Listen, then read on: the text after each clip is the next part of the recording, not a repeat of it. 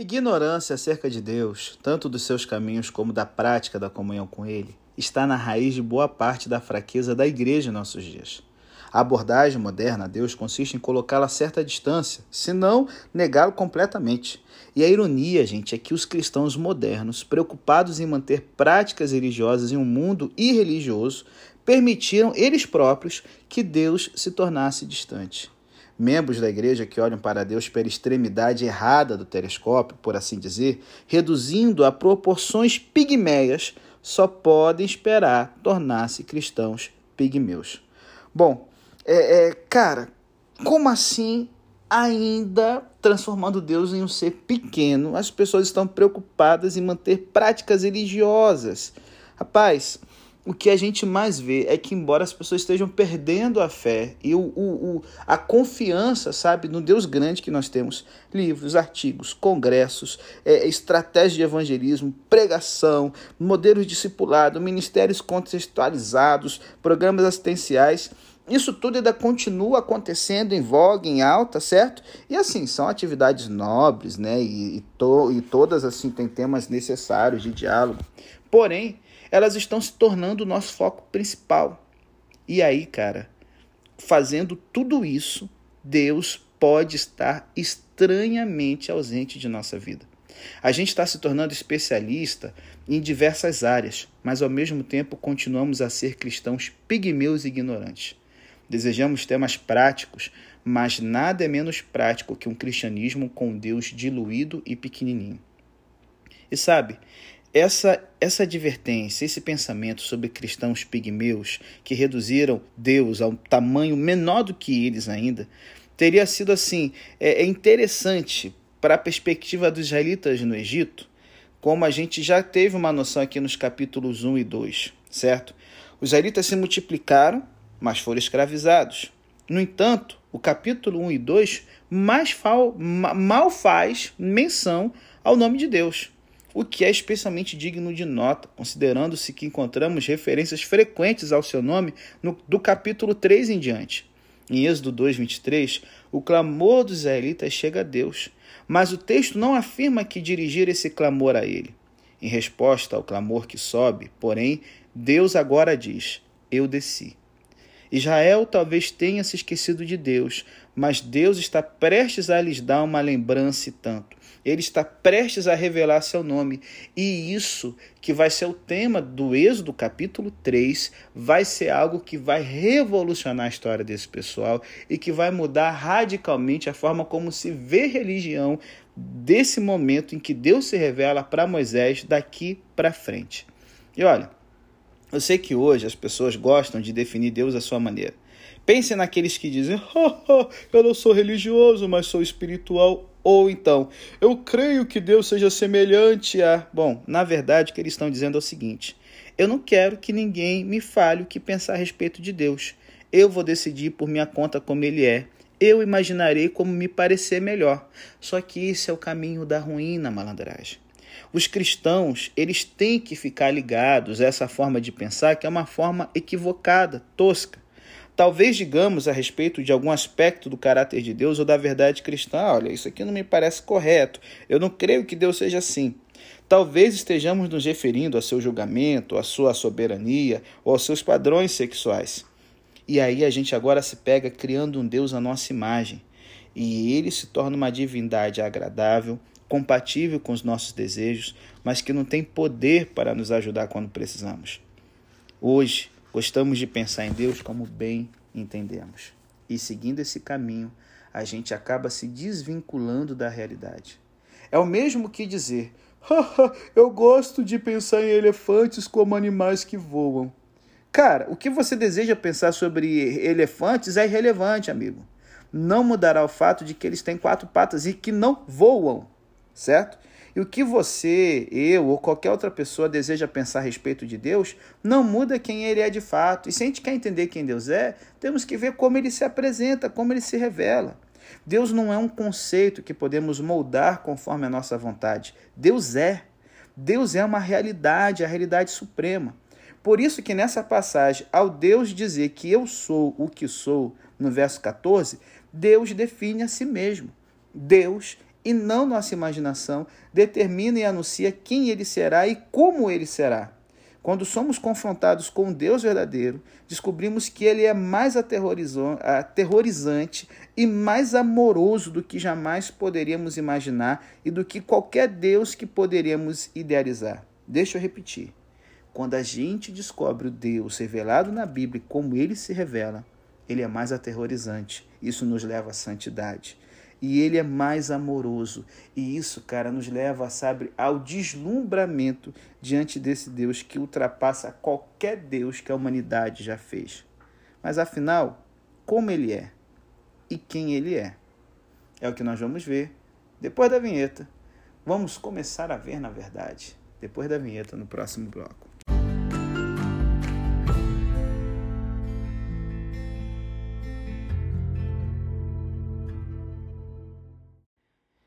Bom, galera, enquanto Moisés ele cuida do rebanho do seu sogro, a gente viu ali no capítulo 2, ele lá largado, parado, né, nas montanhas, vendo as ovelhinhas. E aí, o verso 1 do capítulo 3 nos diz que ele foi parar no deserto perto de Horebe. E ali ele vê uma sarça em chamas, né? E a gente costuma chamar, né, ela de a sarça ardente, mas a única coisa que sabemos ao certo a seu respeito é que ela não estava se consumindo. Embora a sarça estivesse em chamas, ela não era consumida pelo fogo. Um fogo, com frequência, nos atrai para perto dele, e esse fogo agora atrai Moisés. Ao mesmo tempo, temos o instinto de nos manter afastados do fogo. Sabemos que se nos aproximarmos demais, ele nos ferirá. Talvez Deus se manifeste dessa forma para destacar a necessidade de distância, e isso será um tema importante no Êxodo. Porém, tem uma coisa que eu queria pensar também aqui com vocês. Essa sarça em chamas que não se consome era um exemplo da pessoa, da vida que Deus quer dar para aquele que anda com Ele. Normalmente nós entramos de cabeça em várias coisas que nos consomem totalmente. Pense no sexo, pense no dinheiro, pense no poder. Pensou? Aquilo que te atrai, comida. Você cai de cabeça e aquilo vai te consumindo, consumindo até você virar pó. A pessoa que anda com Deus, ela é diferente. Ela consegue viver intensamente a vida, plenamente a vida. Enquanto ela está ardendo e o fogo do Espírito Santo está agindo dentro dela, purificando, sabe? Trazendo comunhão e intimidade com Deus, ela não se consome como o povo do mundo se consome. Só que, sabe, o que aqui o texto não quer focar não é isso. A natureza não combustível da sarça não é o elemento mais surpreendente. Isso serve para chamar a atenção. Então, quando Moisés se aproxima para ver o que está acontecendo, Deus o chama de dentro da sarça. Moisés, Moisés, não se aproxime. É necessário que Moisés remova suas sandálias. O motivo não é claro. Fica implícito apenas que se trata de um sinal de que essa é uma terra santa, pois é uma terra em que Deus está presente. O termo santo significa diferente ou separado. Deus não é semelhante a nós. Ele é santo, glorioso e majestoso. Em seguida, Deus se revela como Deus. Até aqui, Moisés deparou com uma sarça que fala, mas agora é informado: Eu sou Deus. O impulso natural e imediato de Moisés é esconder o rosto, pois teve medo de olhar para Deus. Essa reação é correta, pois em Êxodo 33, 20, Deus dirá a Moisés: Você não poderá ver minha face, pois ninguém poderá ver minha face e continuar vivo. Há mais ainda a dizer a respeito de Deus aqui. Mas o que veremos adiante acerca de seu amor e de sua graça não reduz de maneira alguma sua santidade e glória. Deus é temível e terrível, conforme o significado antigo dessas palavras. Ele inspira temor e terror. Não se deve tratá-lo levianamente. Deus não é seu camarada.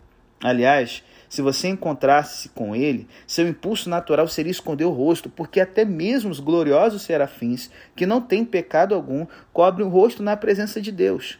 Deus está acima de nós. E o termo teológico para isso é transcendência. E aí, veja que nesse momento que o Deus transcendente está entrando na vida de Moisés, ele fala o seguinte: Eu tenho visto, eu tenho ouvido e eu estou preocupado. Está lá no verso 7.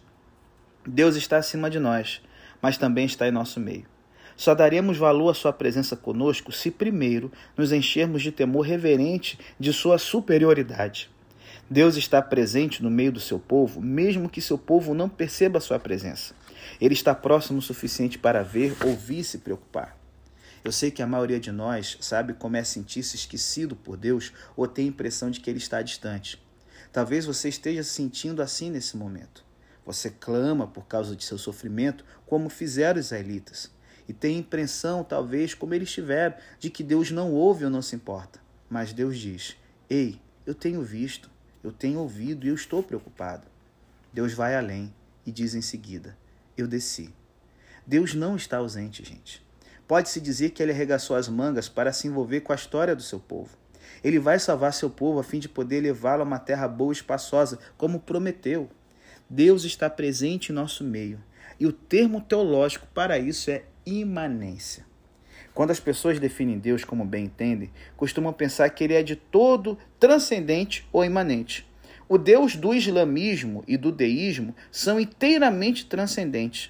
Muitos no Ocidente são deístas funcionais, ou seja, creem em Deus, mas ele não afeta a sua vida.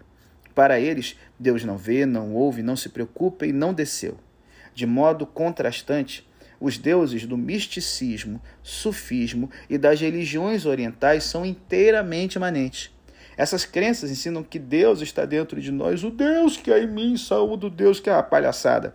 É, então, que todas as coisas são de algum modo divinas. É, talvez por isso as religiões orientais sejam atraentes para os ocidentais hoje, que foram educados como deístas funcionais e se admiram com isso. Que louco! O Deus que há em mim e tal. Só que, cara, o, o Deus que é, o Deus que se revelou a Moisés, está tanto acima de nós como em nosso meio. E vale a pena tratar brevemente de uma questão aqui. O versículo 2 diz que o anjo do Senhor apareceu a Moisés, mas desse ponto em diante o relato indica que é Deus quem fala. No Antigo Testamento, há ocasiões como essa em que o anjo do Senhor é um sinônimo de Deus em si, é uma cristofania. Ele é distinguido de Deus, mas ele é um porta-voz de Deus. Esse anjo do Senhor, sempre que aparecer, principalmente aqui na jornada, é uma referência a Jesus, que nas palavras de João 1, verso 1 diz que estava com Deus e era Deus desde o princípio. E em Deus, em Jesus, na verdade, e em Jesus, Deus desceu para ser Manuel, Deus conosco. Sabe, a parte difícil para Moisés, Êxodo 3,10, é o seguinte: Agora, portanto, vai. Eu te envio ao Faraó para que tires o meu povo, os israelitas, do Egito. Ei, será que você vê um problema e anseia por ouvir Deus dizer: Eu tenho visto, tenho ouvido, estou preocupado? No entanto, você não ouve, pois ele também diz: Eu te envio. Em outras palavras, Muitas vezes Deus quer que você seja a solução para o problema. Você está disposto a ouvir isso?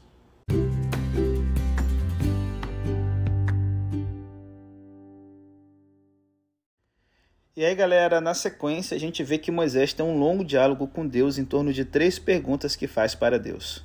Quem sou eu? No verso 11 e 12.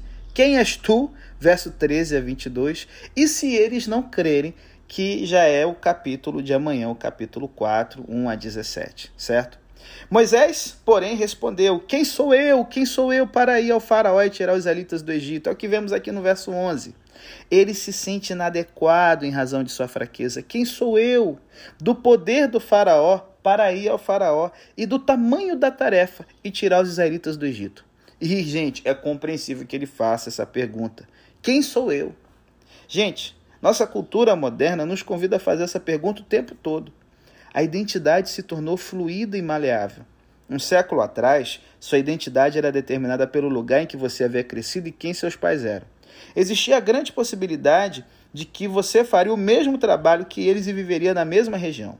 Agora, porém, podemos nos inventar e reinventar quase diariamente. Mudamos de carreira, mudamos de um lugar para o outro, mudamos de igreja, a gente se torna parte de subculturas, temos identidades online. É um universo de oportunidades, mas que também cria angústias e ansiedade, cara. Além do mais, não existe nada maior que nós para se formar nossa identidade. A desintegração das famílias, da identidade nacional e da crença em Deus significa que nos tornamos a própria medida de nossa vida. E no passado, ainda que se tivesse um emprego modesto, orgulhava-se de fazer parte de uma empresa e de uma nação. Hoje em dia, porém, essas identidades comunitárias não têm mais tanto valor. Agora a identidade depende de mim. Tornou-se algo a ser alcançado e não recebido. Para Moisés, o questionamento de sua identidade foi desencadeado por uma tarefa que ele se sentiu incapaz de realizar.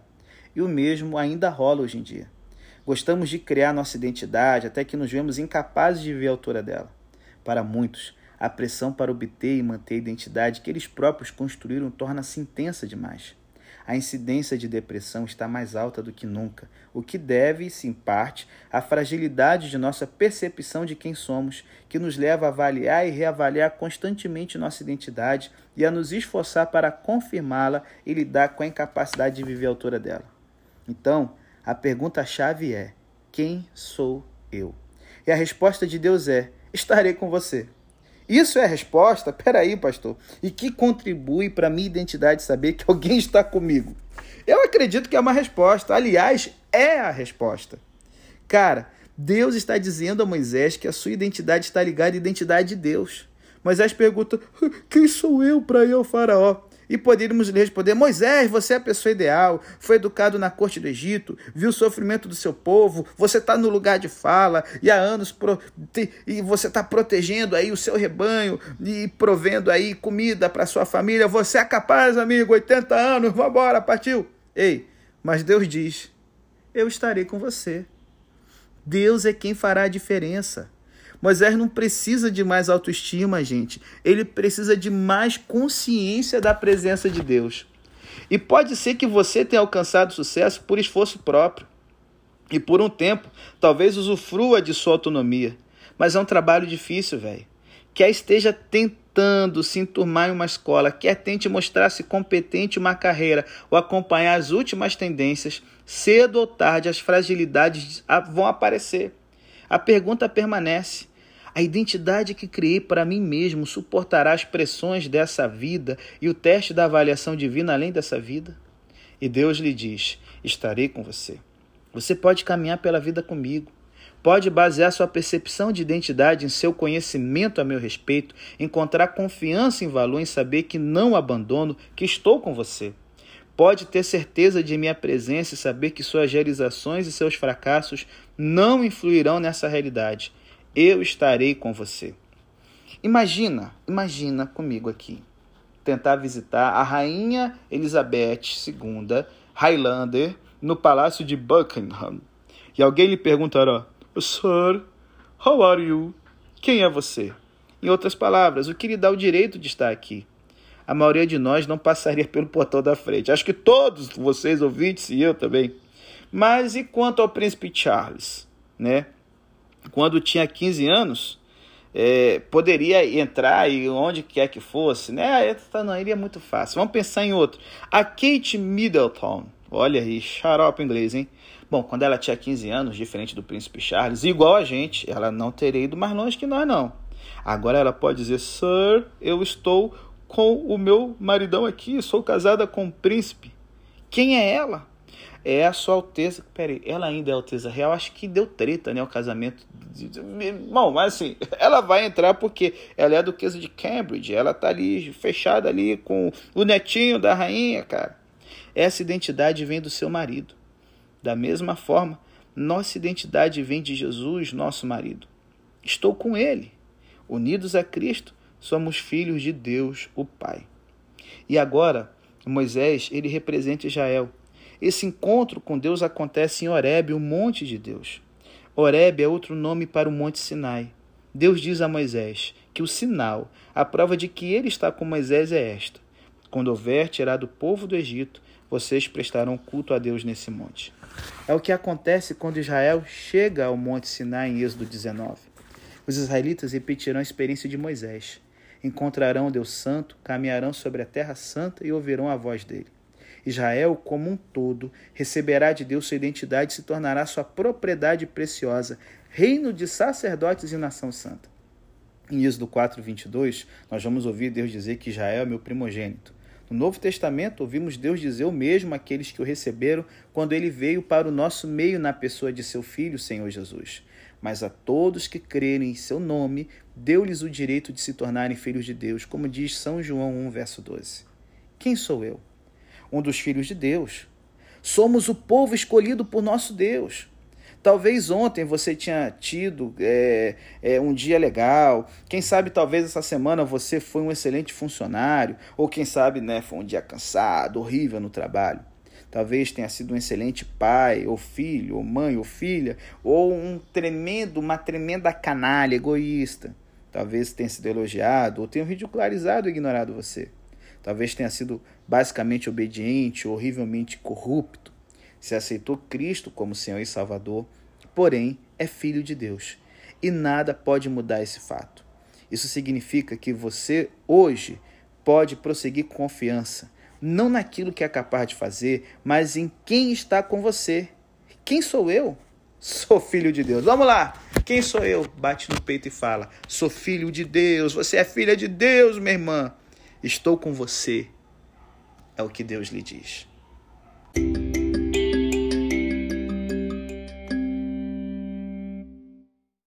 Moisés diz: Quem sou eu?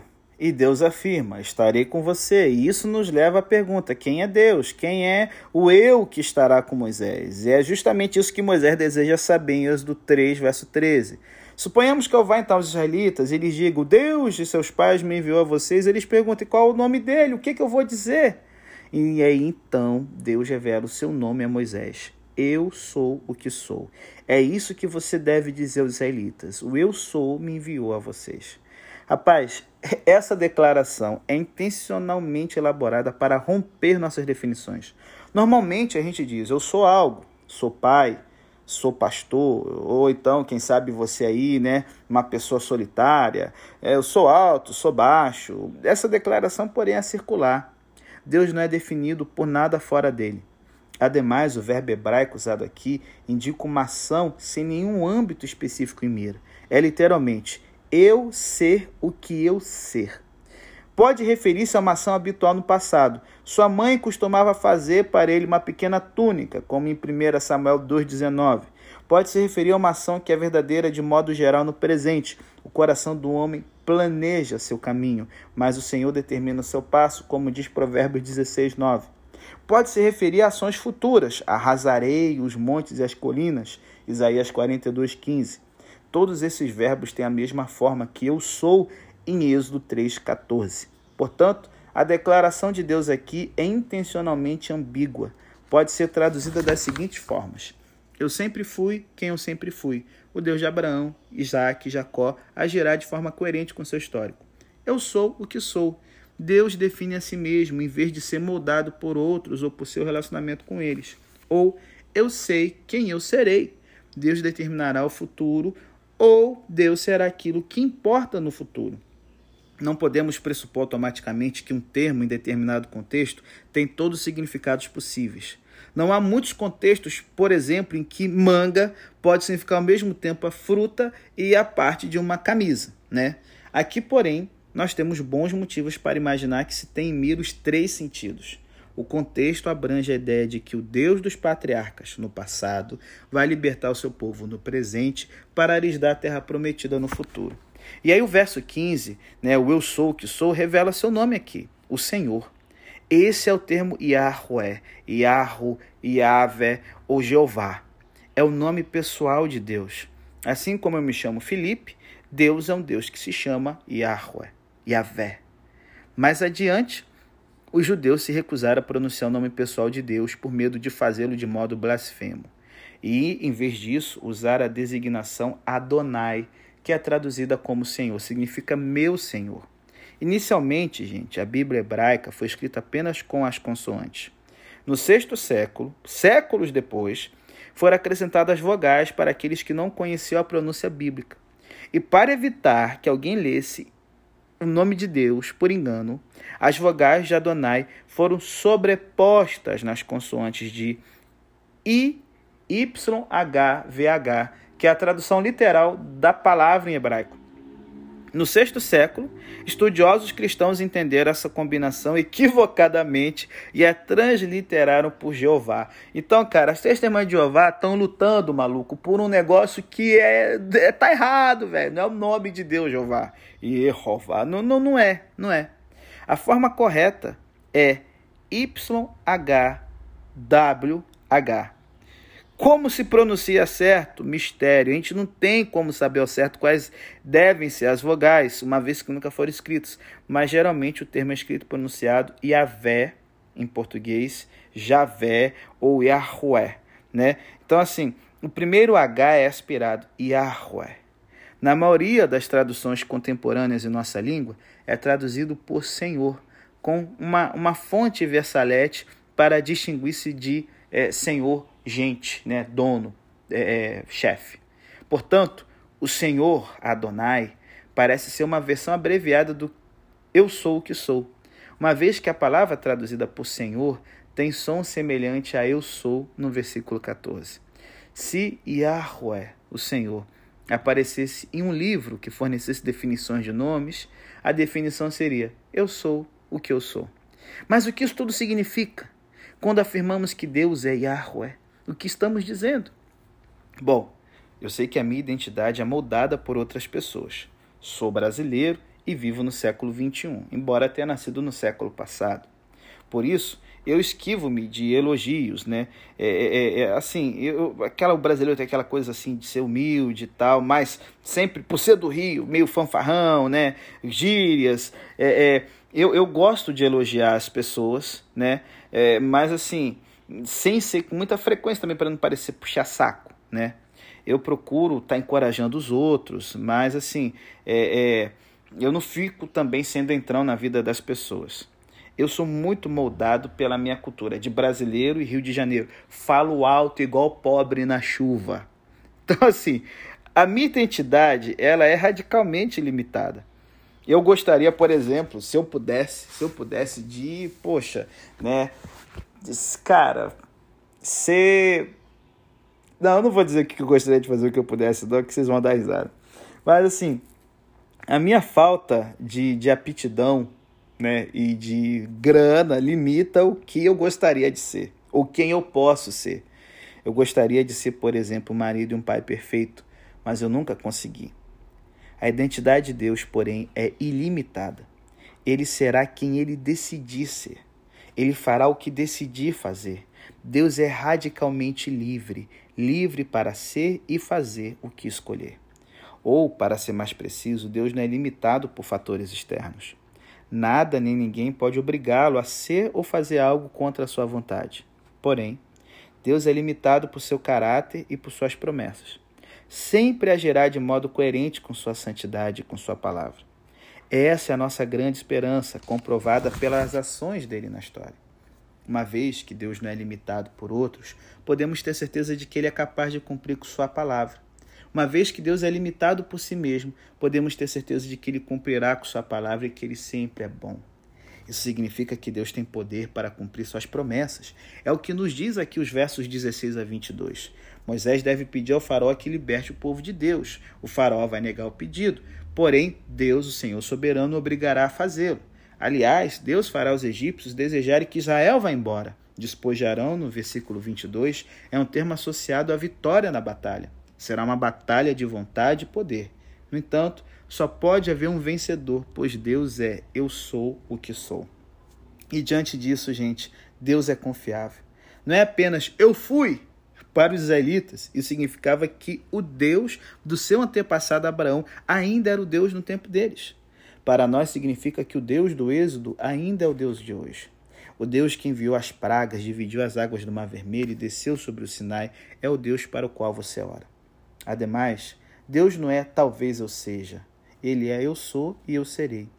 Eu acrescento termos aqui condicionais às minhas promessas, porque eu não tenho certeza se eu vou ser capaz de cumpri-las. Eu sempre digo, olha, eu ajudarei se puder, ou eu vou participar se estiver livre na minha agenda, ou eu farei se der tempo. Mas você pode ter certeza, porém, de que Deus cumprirá tudo o que prometeu, pois Ele é, eu serei o que serei.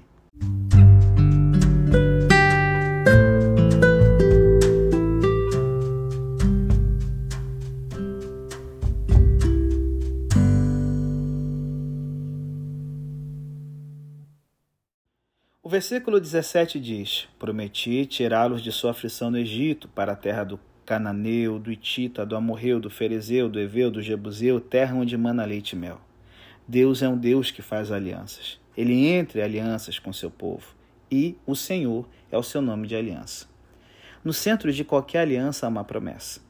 O mesmo se aplica às alianças de Deus. Ele promete a Noé que jamais destruirá a criação novamente com um dilúvio. Promete a Abraão uma nação e uma terra que desfrutarão sua bênção. E agora está prestes a prometer a Moisés que essas pessoas serão seu povo e ele será o seu Deus. Porém, uma aliança é mais que uma promessa, também é um contrato.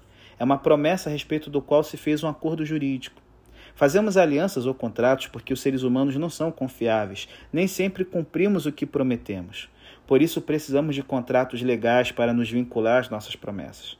Nesse sentido, uma aliança redundante para Deus, pois ele sempre cumpre o que promete. Porém, ele faz alianças para o nosso bem, a fim de que possamos ter certeza dobrada. Hebreus 6 diz que Deus promete nos salvar, então faz um juramento de que nos salvará. A promessa seria suficiente, mas Deus nos dá dois motivos para confiar nele. Consequentemente, temos essa esperança como âncora da alma, firme e segura. Temos isso registrado por escrito, ou melhor, registrado com sangue. Em Êxodo 24:8, depois de o povo ter sido salvo por Deus e ido adorar no Monte Sinai, o Horebe, exatamente como Deus havia prometido a Moisés em Êxodo 3, Moisés pegou o sangue e o aspergiu sobre o povo, dizendo: Esse é o sangue da aliança que o Senhor fez com vocês, de acordo com todas essas palavras.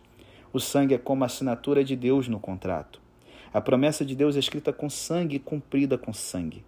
Na noite antes de morrer, Jesus tomou o cálice, dizendo: Esse cálice é a nova aliança no meu sangue, derramado em favor de vocês.